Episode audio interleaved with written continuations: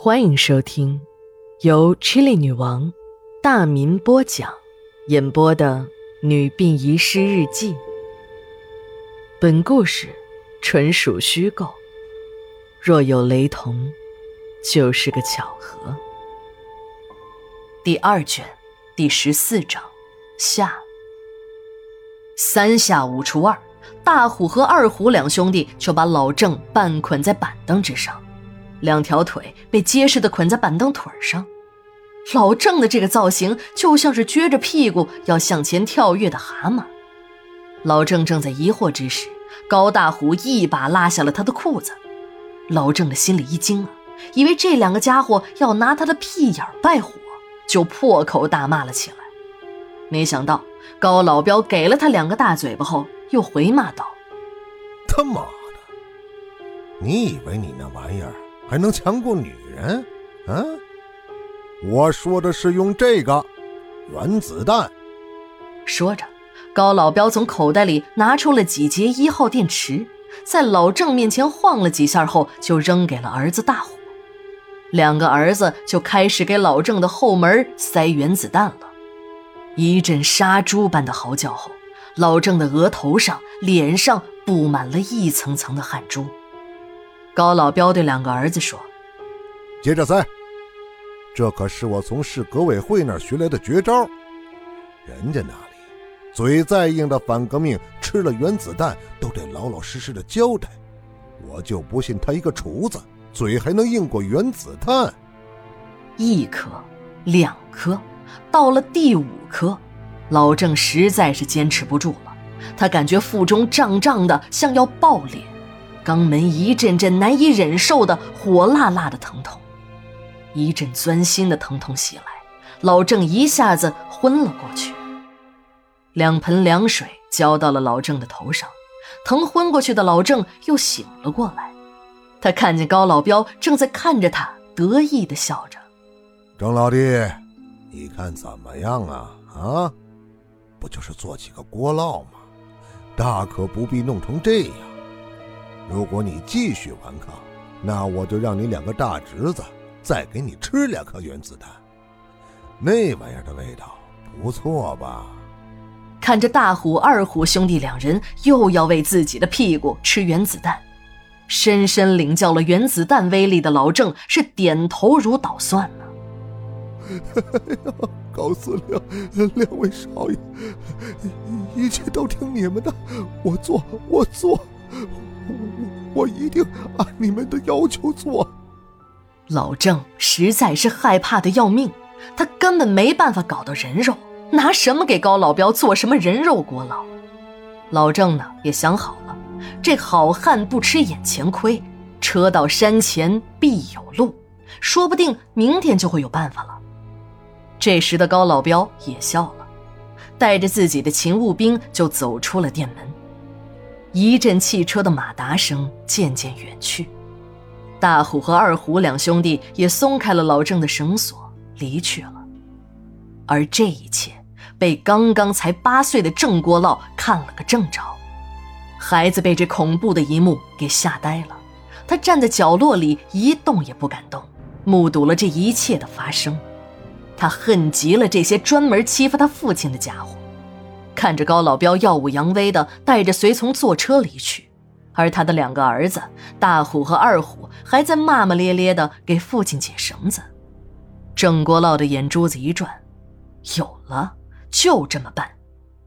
人走运时马走镖，兔子走运了，那枪子儿都打不着。蹲了半宿茅房，才把五节一号电池排出了体外。天还没亮呢，老郑就打开了店门，刚要出去。儿子一把拉住了他，还神秘地指了指门前的陷阱。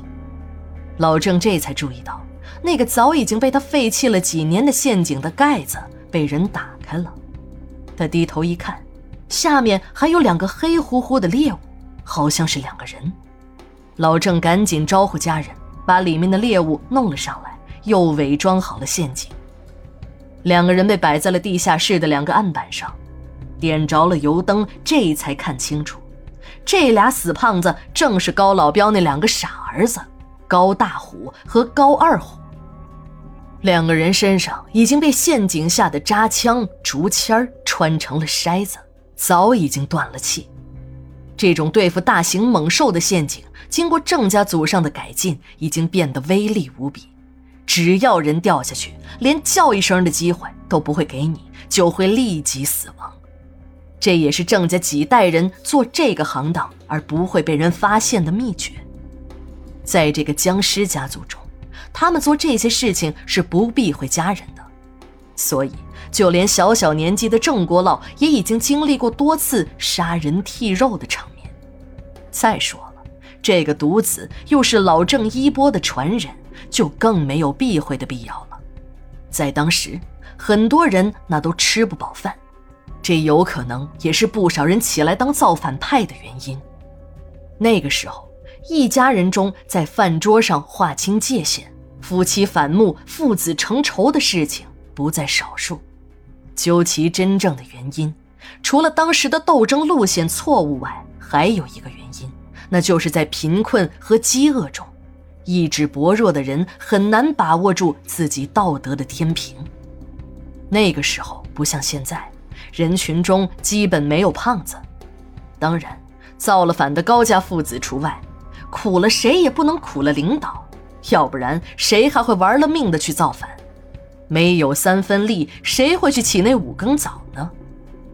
高老彪的这两个儿子，原来那也是皮包骨头，可这老爹掌了权，那就天天使劲儿的吃，吃饱了就睡。这两个傻子就和育肥的猪一样。不到半年的时间，就变得膀大腰圆、脑满肠肥了。老郑看到这两个刚才还往自己后面塞原子弹的傻子，眼睛里就直往外冒火，恨不得马上提起刀来把这两个小子分尸剔骨。可昨天晚上被这群畜生这么一折腾，整个屁股就像裂开了一样，站着疼，坐着疼，只有在趴着的时候才会好受一点。不过，仇恨的火焰还是让他难以平复，就一只手撑着板凳，另一只手拿起了剔骨刀，挣扎着要站起来。